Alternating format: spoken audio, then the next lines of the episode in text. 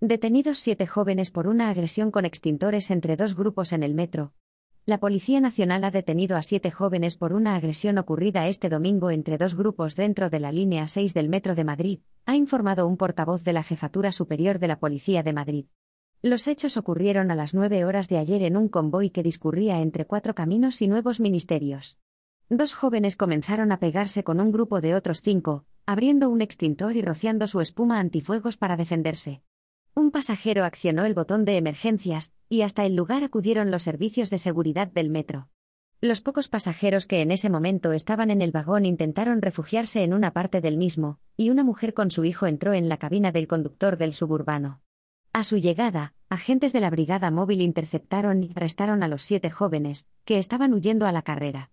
No les localizaron ni armas ni machetes. Son siete chicos de entre 16 y 21 años, dos de ellos menores de edad.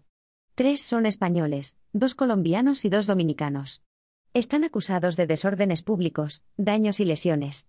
De momento se desconoce los motivos de la agresión, aunque no se descarta que pueda ser una reyerta entre bandas latinas.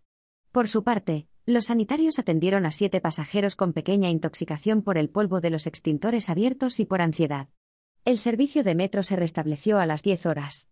Los bomberos del ayuntamiento también acudieron en preventivo, si bien no ha sido necesaria su intervención, ha detallado el diario ABC.